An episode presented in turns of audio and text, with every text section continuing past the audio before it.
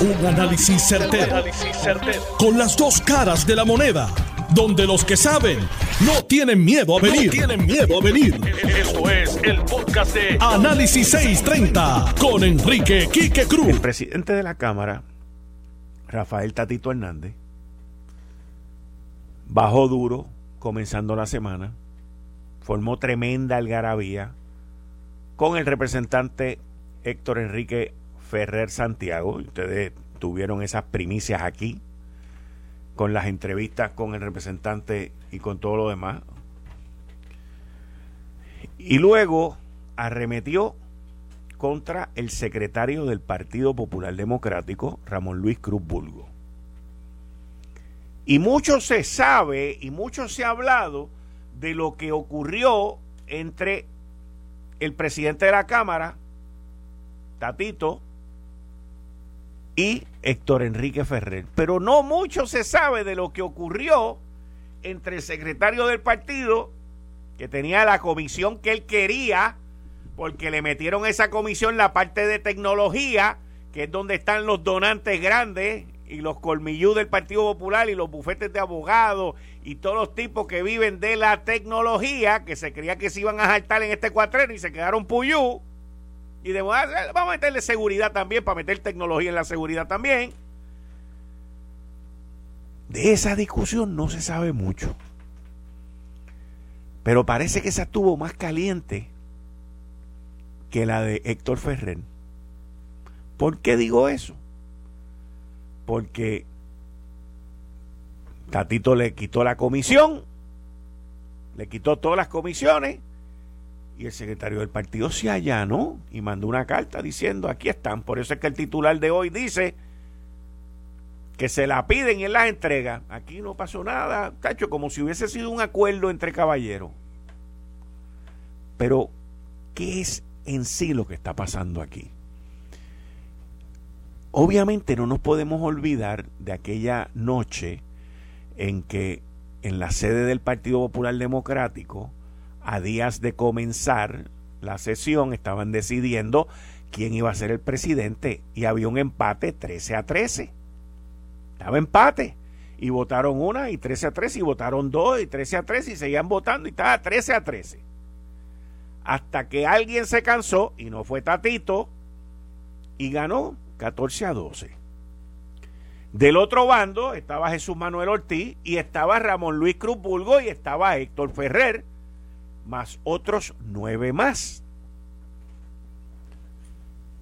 Si usted sabe sumar y sabe restar y sabe de política también, porque escucha este programa, pues usted entendería que Jesús Manuel Ortiz, parte de su poder, al igual de, que el de Ramón Luis Cruz Bulgo, tenía que descansar en mantener sólido a esos 12 representantes que votaron varias ocasiones por Jesús Manuel y perdieron.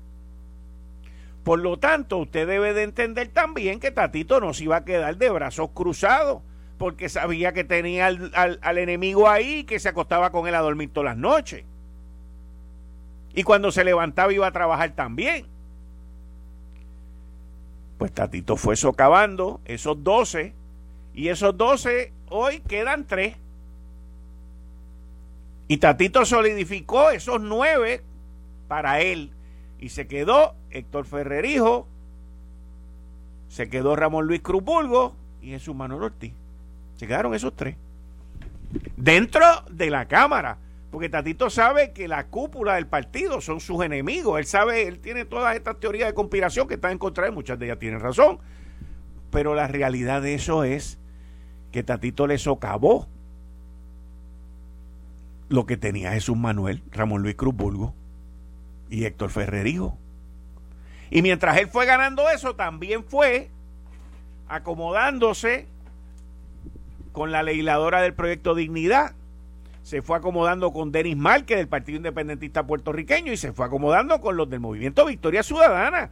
Y en, el, en la sesión pasada todo lo que pedían se lo daba. Y fue amarrando y amarrando y amarrando porque él estaba preparando el momento para darle una pescosa a alguien. El problema es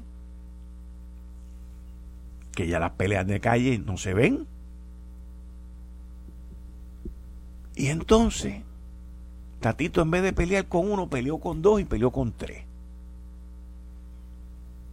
Que son los tres que él ha dejado solo. El problema no es la estrategia que Tatito llevó a cabo. El problema es cómo él la implementa. El problema es el estilo. Porque tú puedes hacer lo mismo sin tener que causar tanto revuelo, como sucedió con el secretario del partido. Fíjense la diferencia entre lo que ocurrió con el secretario del partido y lo que ocurrió con Héctor Ferrer, hijo, son unas cosas completamente distintas. Él le pidió la comisión, a que él dijo que no, hizo un live en el teléfono y dijo que Tatito le estaba pidiendo algo ilegal. Y ahí, señores, si tú acusas al presidente de hacer algo ilegal, pruébalo, susténtalo, llévalo a la comisión de ética de la Cámara de Representantes, pero no vengas a chirriar para después no hacer nada, rendirte e irte. Porque eso básicamente fue lo que ocurrió. Con Héctor Ferrer fue distinto. Tatito atacó y después el otro atacó y han seguido en el ataque. Pero entonces de la nada, pero no de manera silvestre, sale Charlie Delgado en el programa de Carmen Jovet diciendo esto? Ciertamente es preocupante, ¿verdad? Toda vez que vemos eh, estas batallas legislativas que obviamente repercuten dentro del Partido Popular, dentro de, no solamente de las delegaciones, sino también dentro de la colectividad en general.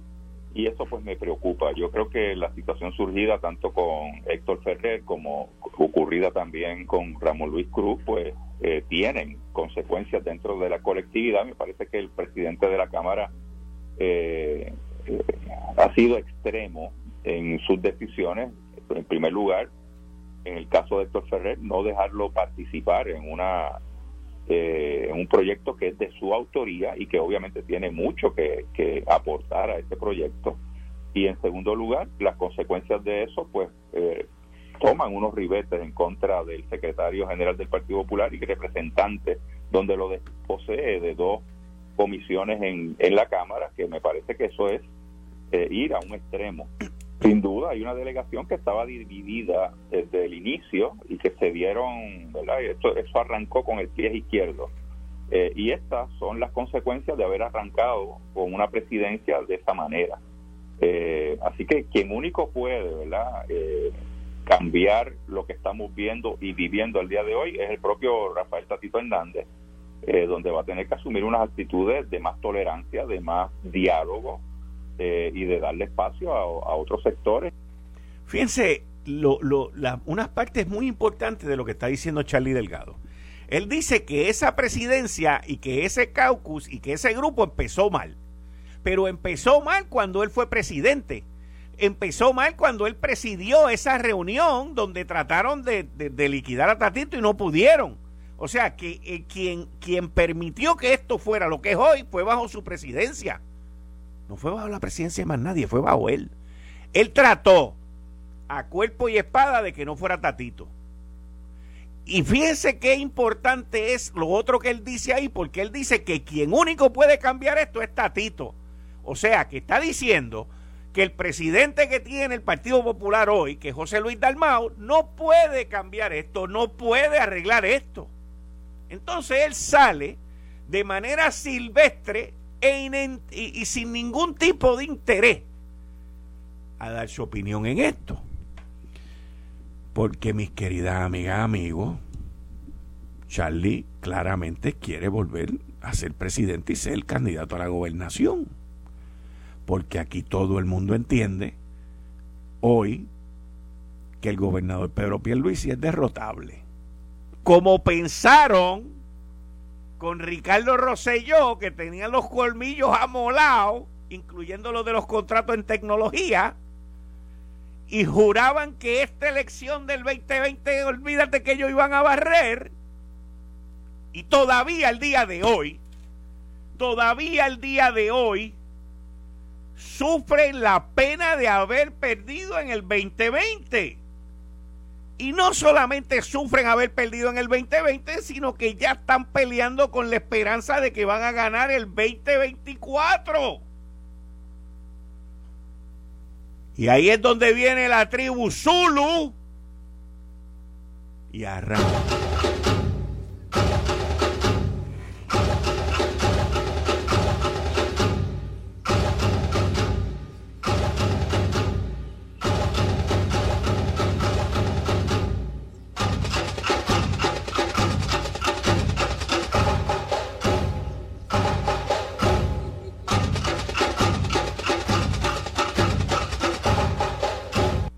Que sepan que estos tambores son de una tribu Zulu de África.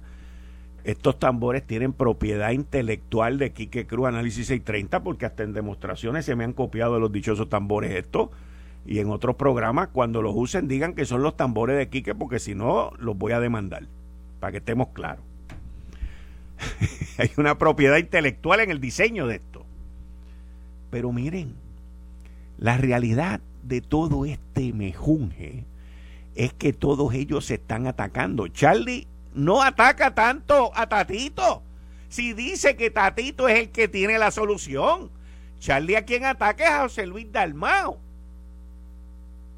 Y a Tatito, pues sí, le echa por el lado. Pero Tatito, Tatito es hijo de la presidencia de Charlie Delgado porque eso ocurrió bajo su presidencia.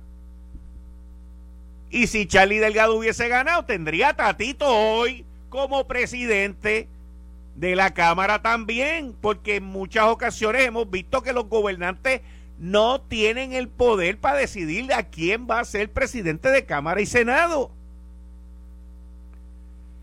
Y cuando usted ve esta situación, usted se da cuenta que Tatito está haciendo cosas que se supone que haga, pero no las está haciendo como se supone que las haga. Por ejemplo, una, uno de los principios gerenciales que yo personalmente vivía con él es que cuando tú llegas como jefe a un sitio, siempre va a haber alguien que te va a retar la autoridad. Pero no va a ser uno, van a ser dos, van a ser tres, no sé, van a ser varios.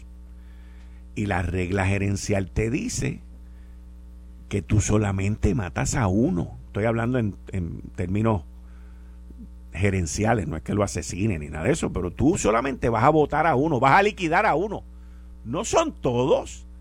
¿Y de dónde yo saco esto? Pues bien sencillo, hay un libro que se llama El arte de la guerra y el primer capítulo es del general Sun Tzu, que el, el, el emperador el rey lo nombra jefe del ejército porque el tipo había perdido varias guerras. Y el, el, el rey tenía un ejército de mujeres también. Y el general se da cuenta que una de las mujeres era concubina del rey. Y él da una orden y esa mujer en específico lo reta. Estoy hablando de un libro, por favor, para que no vengan con feminismo, ni machismo, ni nada de esas vainas, para que estemos claros. Estoy hablando de un libro que tiene cientos de años. Es el arte de la guerra. Y en ese libro, el, el general da una orden y la concubina del rey desobedece esa orden. Y él saca su espada y le corta la cabeza a la concubina y cuando da la próxima orden, todo el mundo lo obedece. Eso es lo que está haciendo Tatito. Lo que pasa es que en vez de matar a uno, mató como a tres. Y en vez de hacerlo él, tenía que buscar a otro que lo hiciera. Pudo haber sido Ángel Mato, o Connie Varela, o, o Jesús Santa. Pero Tatito, como buen el líder en, una, en un estado de sitio donde sabe que lo pueden matar a él, pues Tatito es el único que tiene las armas.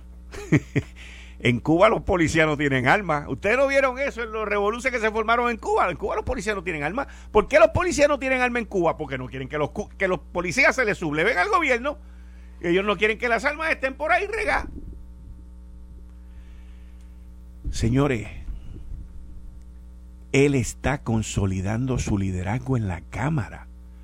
Lo que pasa es que lo está haciendo de una manera brusca, por no decir con B de bruto, burro y de mal administrador. El problema es que mientras lo va haciendo se va creando más enemigos. Y esa es su falla estratégica. Esa es su falla de implementación. Esa es su falla en el proceso. Lo que hizo, lo tenía que hacer hace cuatro meses. Lo que hizo está escrito, hay que hacerlo. El libro de liderazgo te dice que lo tienes que hacer. Lo que hizo, no lo tenía que hacer él. O lo podía hacer fuera del circo romano. Pero Tatito también le gusta. Tatito viene allá de la película. ¿Cómo se llama? Esa es mi película favorita. Gladiator. Tatito se cree que es gladiador. Entonces, cuando los mata, le corta la cabeza y la sube así en el Coliseo Romano para que le digan: ¡Ah, Tatito!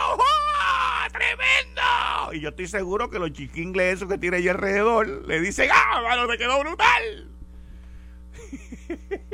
Y cuando llega a la casa, la esposa lo está esperando y le dice, ¿qué tú hiciste hoy? ¿Cuántos enemigos nuevos te buscaste? Entonces hacen lo que hacen todos los políticos. Buscan a los hijos, se toman fotos, hacen selfies, vainas, jorobeta. Ricardo Rosselló era un máster en eso. Cada vez que estaba metido en un problema, venía pa y sacaba a los hijos. Y todos son iguales. Pero Pierluisi saca a la perrita. Porque él no quiere meter a los hijos ahí. Él saca a la perrita y la lleva a pasear. Eso es una cosa, esto es una cosa que uno la analiza, pero es más, miren, gócense esto un poquito. Estos son los tambores allá en el Capitolio.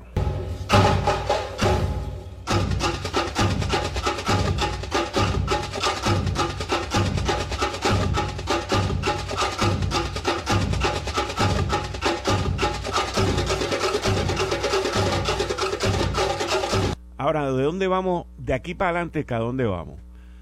Aprobó una legislación que el gobernador la va a vetar porque esa no es la que él quiere y si yo fuera el gobernador yo la vetaba también. Entonces se va a buscar ahora un problema también con el gobernador. Ahí tiró un tuit Tatito esta mañana diciendo, aquí está la lista de los que votaron en contra del pueblo. No, chico, es que tenía que aprobar algo que aprobaran en el pueblo también no puedes tener tantos frentes de guerra porque en algún sitio te van a esperar, como le pasó a Leonidas Trujillo. ¿Ve? A todos les pasa lo mismo. Como le pasó a Julio César, que lo mató uno de sus propios senadores. La historia está ahí. Aquellos que se niegan a aprender del pasado histórico son los que están para fracasar. Esta no era la manera que él tenía los planes de empezar este, este, esta sesión. Él quería empezar con un aire nuevo, con cara nueva, con, con cosas nuevas. Pero el alacrán, me pregunto si el alacrán tiene algún tipo de influencia en todo esto, pero el alacrán, el alacrán salió y mató a dos o tres. Está difícil esto, está bien complicado bien complicado. Especialmente cuando se está jugando con el salario mínimo. Que todos están de acuerdo con subirlo a 8.50. O sea, pero entonces Tatito sabiendo, porque él está hablando con fortaleza, sabiendo que el gobernador lo quiere extender para el 2025, lo de los 10 pesos, pues viene y no, lo mete ahí, pácata, en el 2023. Bueno, ¿para qué? ¿Para que volver a decir que el gobernador es un dictador? Tatito, nadie te va a creer que el gobernador es un dictador. Tú pones una foto de uno con al lado, tú pones la foto del gobernador al lado de la tuya y, y, tú te preguntas, ¿quién es el dictador? Y van a decir que eres tú. Tú pusiste el nombre y ahora se te va a virar para atrás. Esa es la verdad. Y así es como va a suceder esto. Lo de dictador te lo están usando tus propios legisladores en contra tuya. Ya se olvidaron de que se lo dijiste a Pedro Pierluisi porque nadie te creyó. A veces la gente busca adjetivos para que se queden y no se dan cuenta que el adjetivo puede pasar como cuando uno escupe para arriba y te cae a ti. O cuando vas en el carro y escupe y te cae encima la cosa esa. Perdonen que sea lo grotesco y lo grosero de estoy diciendo, pero es la verdad. Y ese es el problema que tiene. Ramón Luis se rindió. ¿Por qué Ramón Luis se rindió? Ramón Luis Crupulgo se rindió porque sabe que metió las patas, porque sabe lo que está pasando, porque sabe los intereses y porque sabe todos los revoluces. Levantó las manos, me voy de aquí, no peleo, Juan, nos vemos, adiós. Pero Héctor Junior no. Y a Jesús Manuel lo está socavando porque Jesús Manuel no pelea. Y como diríamos en otros sitios, Jesús Manuel no pelea, él se enfada. él no se molesta, él se enfada. Entonces, a la misma vez, Tatito demuestra que los invita a pelear y el único que se atrevió a pelear con él fue Héctor Junior. Los otros dos, callao. ¿Qué hizo con los otros dos? Los limpió. Los limpió, los aniquiló. Demostró que no tienen el carácter para enfrentarse a él. Eso fue lo que logró Tatito con esto. Pero no con Héctor Junior. No con Héctor Junior. De tres, mató a dos, hay uno vivo. Por alguna razón todavía está vivo. Por alguna razón todavía está vivo. Eh, estás escuchando el podcast de Noti1. Análisis 630 con Enrique Quique Cruz. 5 y 31 de la tarde de hoy, jueves 19 de agosto del 2021. Tú estás escuchando Análisis 630. Yo soy Enrique Quique Cruz y estoy aquí de lunes a viernes de 5 a 7. Y conmigo, como todos los jueves a las 5 y 30 de la tarde, Atilano Cordero Vadillo. Atilano, bienvenido. Gracias, Quique. Y muy buenas tardes a nuestra distinguida radio audiencia, especialmente la internacional. Y un cordial saludo aquí a, la, a las locales, como todos los jueves. Para mí es un placer y un honor estar compartiendo con todos ustedes. Te vi tu vehemencia con, con Tatito. Eh, yo no quiero opinar, pero si yo estuviese en esos pantalones, yo soy empresario y somos más o menos diferentes al político, pero también el empresario toma sus decisiones duras. Si no, ¿qué? Y si el empresario también, si hay un clavo que se zafa, hay que meterle el martillazo. Hay que meterle el machetazo. Si no, mira, se devorona todo. Me gustaría eh, comenzar, Quique, con el análisis. Espérate, tengo al representante ah, sí. José Aponte. Ah, don José Aponte está aquí. Sí. Ah, qué bueno. buenas tardes, Quique. Buenas tardes, Atilano. José, un abrazo grande. Qué bueno oírte. Igualmente, igualmente. Un placer poder compartir con ustedes. Y, y excusen el retraso, pero la señal telefónica estaba... Oye, me, me, he dado cuenta que últimamente están como que lentas, están como, están como que confusas. No, sé, no sé realmente qué está pasando, pero hay cierta eh, cierta avería de señal, por decirlo así. Sí. José, representante José Aponte, tú fuiste presidente de la Cámara en, en, un momento histórico en Puerto Rico muy parecido al, al que estamos viviendo ahora con gobierno compartido. Y, tú también eh, en la Cámara hermana tuya, en el Senado, tuviste un grupo de disidentes que se llamaron los auténticos y que formaron 20 líos allá arriba también. Eh, ¿cómo, ¿Cómo tú ves esto que está ocurriendo en la Cámara de Representantes del Partido Popular y a la misma vez la potencial pérdida de la medida del salario mínimo por las cosas que están ocurriendo? Mira, hay un pulseo desde inicio del cuatrenio entre el presidente de la Cámara y el presidente del Senado. El presidente de la Cámara está muy consciente de que él tiene una mayoría absoluta finita de 26 votos y amarrada por presupuesto, por decirlo así. Pero en el caso del Senado, el, el que es presidente del partido, que preside a su vez el Senado, no tiene una mayoría absoluta, tiene 12, así que para aprobar cualquier medida tiene que estar negociando con dos. Eh, y Tatito en la Cámara está utilizando eh, esa diferencia para tratar de sacar millaje y adelantar su causa individual, su causa política. Eh, y lo hemos visto cuando en ocasiones eh, se llega a un acuerdo con alguna medida y de momento eh, se rompe el acuerdo dejando en el aire lo que había sido las conversaciones inclusive con el Senado, porque para afianzarse políticamente dentro del partido, pues ha estado utilizando el poder legislativo de la Cámara. En el caso más reciente, que es el proyecto eh, del salario mínimo, allá en, el, en la sesión que finalizó al 30 de junio, eh, hubo una reunión final el último día de sesión de aprobación. Eh, se llevó a cabo en la oficina del senador Zaragoza. Participó Zaragoza por parte del Senado, Héctor Ferrer, hijo, de la Cámara, que era eh, autor, de la, eh, autor de la medida y quien estaba trabajando la medida en la Cámara, eh, y hubo representantes de Fortaleza, llegaron a unos acuerdos sobre el particular y en el momento de bajarle el informe de prensa para aprobar la medida, él, el presidente de la Cámara, no autorizó a que bajaran el informe. Así que la medida se quedó en el aire en junio. Cuando viene ahora, comienza él la discusión de la medida, pero con sus enmiendas, no con los acuerdos con Fortaleza, porque ahí eh, lleva inclusive a forzar al Senado a que voten por su enmienda o que queden como disidentes dentro del partido.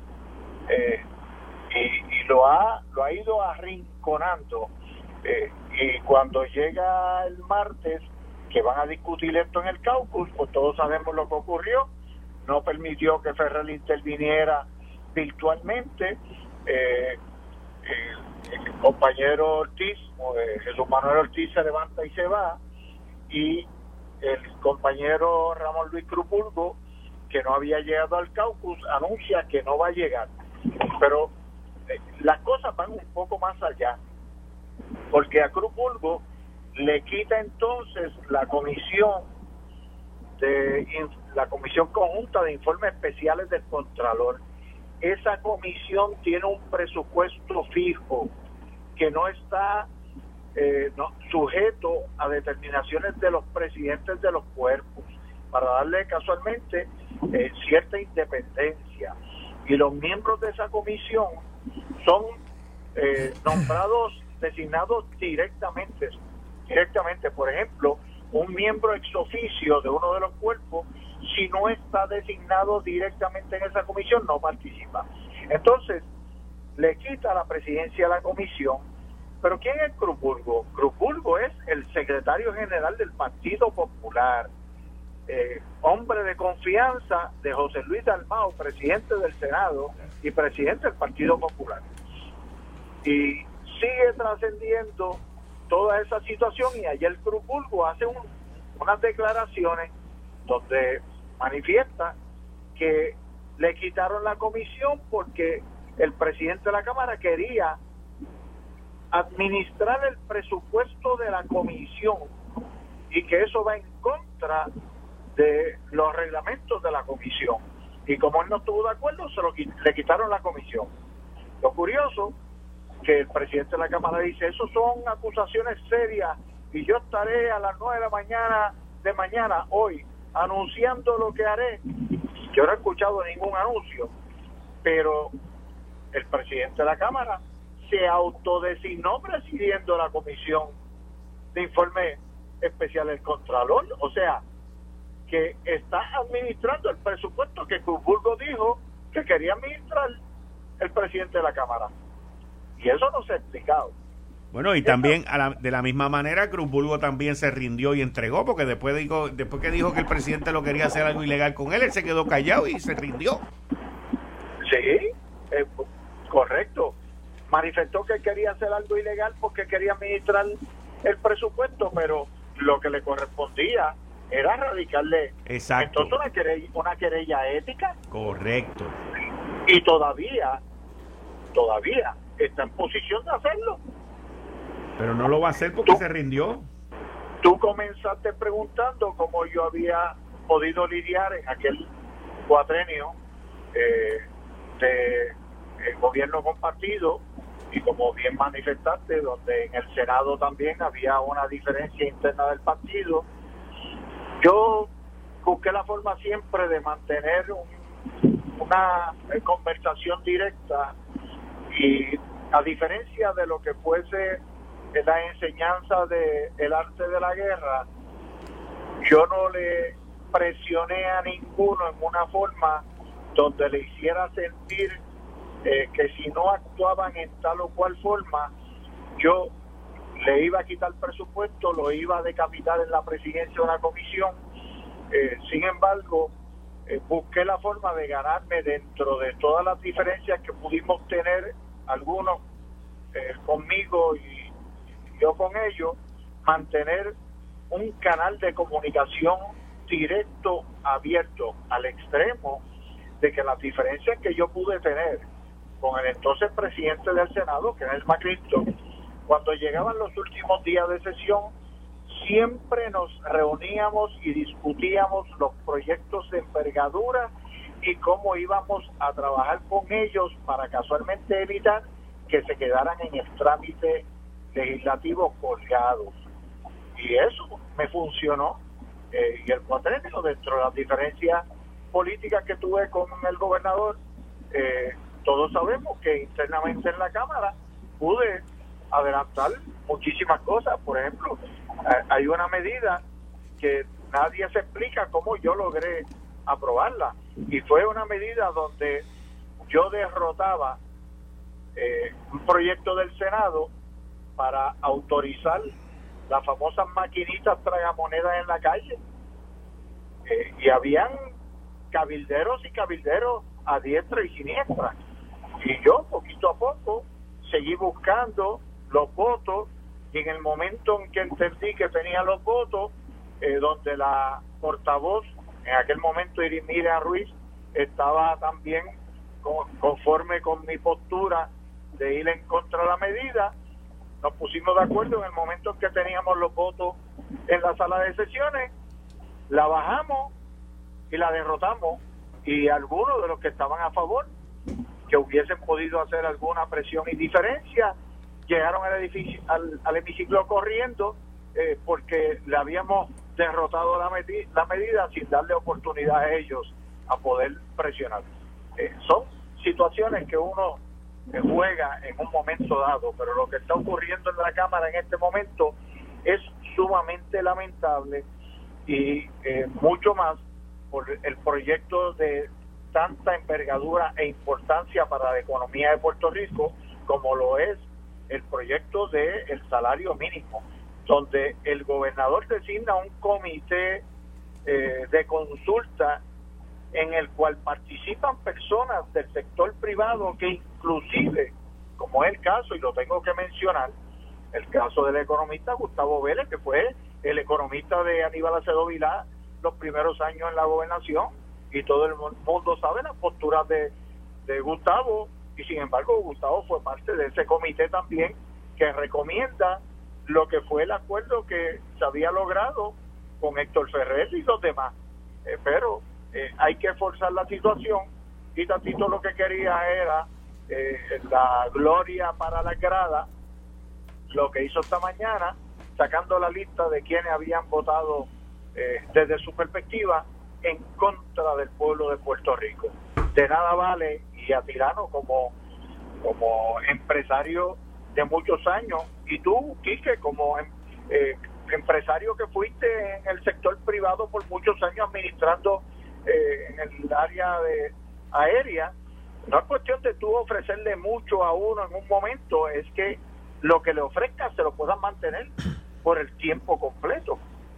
Lo mismo pasó, lo mismo pasó con, con en ese cuatrienio donde tú donde tuvieron eso, ahí fue cuando aumentaron el bono de Navidad también.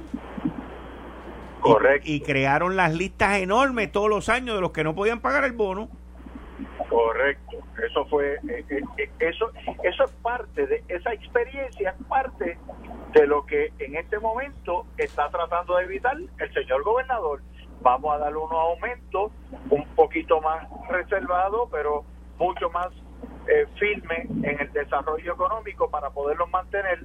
No es cuestión de llenarle el bolsillo y el ojo ahora, y que mañana tanto el bolsillo como el ojo estén secos porque hayan cerrado las empresas. Representante José Aponte, muchas gracias por estar aquí en Análisis 630. Gracias a ustedes. Un abrazo, José. Gracias. Igual. Bien. Bueno, Atilano, antes de que hablemos de del salario mínimo. No, no, vamos a pedir de la orden ejecutiva del señor gobernador, que está buena. Pues antes de que hablemos de la orden ejecutiva, yo tengo una noticia que la gente me está escribiendo que la quiero compartir contigo también. Y la, la titulé. Sí. Y tiene que ver con lo que se conoce como el negocio al detal, ventas al detal. Sí. El gigante cibernético de Amazon. No sé por dónde viene. Ok. Anunció que va a abrir unas tiendas para la venta al detal. Amazon hoy tiene como 20 tiendas de libros y otras cositas que meten con los libros y también compró una cadena de supermercado que se llama Whole Foods. De las mejores. Que era una era eso era el top, el top allá. Pero ¿qué pasa? Que Amazon viene ahora con un concepto de tratar de introducir otro, otro, otra manera de vender que no sea solamente el Internet ante el espacio que ve en el sector al detal, porque muchas tiendas se fueron a quiebra durante la pandemia. Brooks Brothers, una de las tiendas más conocidas, bueno, desde Abraham Lincoln, desde el presidente Lincoln, ellos hacían los trajes negros, eso, que eran los de los presidentes y todo ese tipo de cosas, desapareció. Lord Taylor desapareció. Han habido muchas marcas que han desaparecido Amazon quiere también entrar en el mercado de lujo. Sí, está y ya están vendiendo eh, eh, eh, trajes de Oscar de la Renta en, en Amazon.com. La gran mayoría de las marcas de lujo le han dicho no, para acá no venga. Pero ¿qué pasa? Están hablando de que van a abrir tiendas. usualmente estas, lo que llaman tiendas por departamento, department stores, esas tiendas por departamento en, la nación norteamericana usualmente tienen como 100 mil pies cuadrados. Pues Amazon está hablando de un concepto de 30 a 40 mil pies cuadrados, principalmente para que la gente se pueda medir la ropa, los zapatos, esto, lo otro, cosas que son para medir y obviamente van a tener otros departamentos con otras áreas electrónicas y todo eso para que la gente las utilice. Y con tanto espacio vacío que hay en los shopping centers, van a negociar y van a tumbar por la yugular. Están hablando de comenzar abriendo 20 tiendas alrededor de la nación. Ya dijeron que en Ohio y en California iban a abrir las primeras dos. Y ahí ellos van a hacer su despliegue de tecnología. Hay unas tiendas de... Eh, eh, uno de los supermercados de estos Whole Foods y una de las tiendas de libros en la ciudad de Nueva York. Eh, tú entras y tú no pagas. O sea, tú no, tú no vas donde una cajera. Es todo sin transacción porque la máquina te, lo, te, agarra todo con el número tuyo de Prime Member, donde está tu tarjeta de crédito y está todo. Así que otro gran reto para las ventas al detal, para las cadenas de ventas al detal, para que usted tenga una idea, en ventas al detal, las tiendas por departamento hace 10 años representaban el 10% de todas las ventas, hoy representan el 1%. Ya ellos venden más ropa que Walmart y otras tiendas. Estoy hablando de Amazon. Así que ellos van ahora detrás de los grandes que quedan. Atilano. Bueno, eh, hay que ver, eh, es, eh, ellos también han hecho, han hecho sus estudios. Sí. Porque hay mucha gente que no todavía no le gusta comprar por internet. Y es bastante. ¿okay? Y quieren también participar de ese mercado. Y ese mercado, pues están haciendo ya esas tiendas de 140 mil pies, de 150 mil pies, pues ya están obsoletas. O sea, el costo de operar esa tienda es muy difícil y tiene entonces que vender caro. Una tienda de 30 mil, 40 mil pies, entonces son más fácil para operarla. Y ellos quieren buscar ese segmento del mercado. Ahora, eh, tendrán ellos, tendrán ellos el, poder, ellos tienen el poder de compra porque tienen el centro de compra de ellos. Lo que hacen es que lo ponen más eficiente ese centro de compra y distribución de ellos. Con Whole Food ellos ellos sinceramente dieron zigzag a principio. ahora, se están interesando. Sí, porque, tuvieron que aprender una industria nueva. Es una industria nueva, es una industria que prácticamente toda la comida, mucha, es para llevar. Y es comida gourmet, comida buena, que, que compite con el hogar. Y entonces esas tiendas de Whole Food están, son tiendas off scale que están en sectores de 60 a 75 mil dólares promedio de income anuales. Y ellos necesitaban ese income también. O sea, que ellos lo que están buscando es diversificando sus mercados, como, como lo haría cualquier este, industria que tiene ese poder que tienen ellos. Oye, Quique, y lo, verás, y lo verás en otras cosas también. Sí, ¿Eh? sí, sí. Lo verás en otras cosas. Así es que eh, eso son movidas de esos monstruos financieros y, todavía, todavía Walmart en retail es número uno. Todavía Walmart en retail. También es porque Walmart tiene a nivel mundial. Tiene mucho. Pero sí, eh, se está transformando el retail en Puerto Rico. Ha habido una transformación completa. Y, y verá más transformaciones y verá muchas cadenas también este yéndose del mercado. Es, interesante. ¿Qué, tú te imaginar? Que Sears, que Sears se va a ir del mercado. Es verdad. No, no, del mapa ah, completo. Pues, o sea, es una cosa impresionante. Eh, Kmart, ¿cuántas tenía? Tenía sobre 5.000 tiendas, Kmart. 5.000 tiendas. dominaba ese mercado. Pero no se transformó se quedaron con sus formatos grandes, esas cuestiones. Ese, es el punto que, se, tiene, se, se, tiene que transformar. Que yo veo que Amazon eh, está llevando a cabo ahora mismo. Eh, hay una, esto yo lo aprendí en un libro que me leí hace muchos años, que se llama Gorilla Warfare, eh, Gorilla Marketing, creo que es Gorilla Marketing o Gorilla Warfare y, ese libro eh, es de mercadeo, de ventas y mercadeo, y te da unas historias de distintas compañías. Y a mí la más que me llamó la atención, que, que le funcionó a esa empresa hasta hace cuatro años, hasta hace cuatro años, es Gillette, la de las navajas de afeitar. Gillette, ellos, la misión de ellos y la competitividad de ellos era competir contra ellos mismos, porque si tú compites contra ti mismo, tus competidores nunca van a tener oportunidad de crecer. Y ellos dominaban el mercado de las navajas de afeitar por, pero 80, 90% del mercado. Y te sacaban una hoja y dos hojas y tres hojas y cuatro hojas. Y entonces las navajas eran así, después eran asados. Y, ellos seguían compitiendo. Se siguen reinventándose constantemente. Eso mismo. Pero eso, reinventarte es competir contra ti mismo. Pero ¿qué pasó? ¿Qué pasó? Que como dominaban tanto el mercado, se convirtieron muy comelones y los precios eran demasiado caros. Y empezaron a salir compañías startups con esta área de la tecnología a sacar navajas, que si esta navaja es mejor, que si aquella, a unos precios ridículos y los macharon, los mataron con el precio. Gillette ha perdido mucho mercado, la tecnología ha traído una competencia nueva y ahora yo entiendo que Amazon está mirando este vacío que se ha quedado en las ventas al detalle, en lo que se llaman las tiendas por departamento. Tú hablas de Sears, tú hablas Kmart, todas estas tiendas fueron a quiebra, mientras las ventas de Amazon crecieron como un treinta y pico por ciento durante el COVID. Ahora está ese vacío, están todos esos espacios en, en, en, Estados Unidos, en, en los 50 estados. Hay una cantidad de espacio en centros comerciales vacíos que yo me imagino que ellos van a comprar, eh, yo, o ya lo han comprado a, a, a peseta, porque Pero muchas no, de esas no, compañías no, se fueron que, a mira, quiebra. que ese, hay, hay cosas nuevas. Aquí sucedió igual también. Mira, en Guaynabo abrió eh, en el espacio que tenía Keymar allí. Pero mira, allí uh, eh, hicieron tres tiendas. Los dividieron.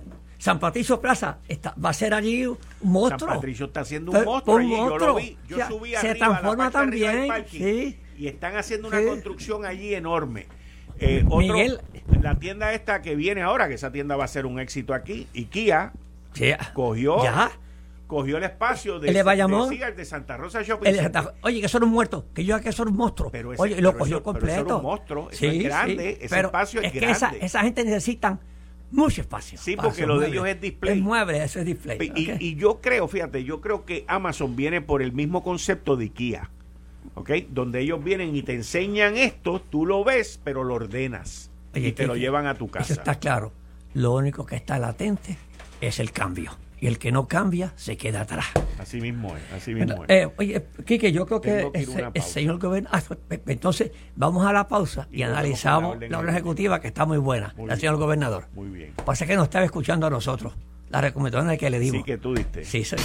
Esto fue el, el podcast de Notiuno. Análisis 630 con Enrique Quique Cruz. Dale play a tu podcast favorito a través de Apple Podcasts, Spotify, Google Podcasts, Stitcher y notiuno.com.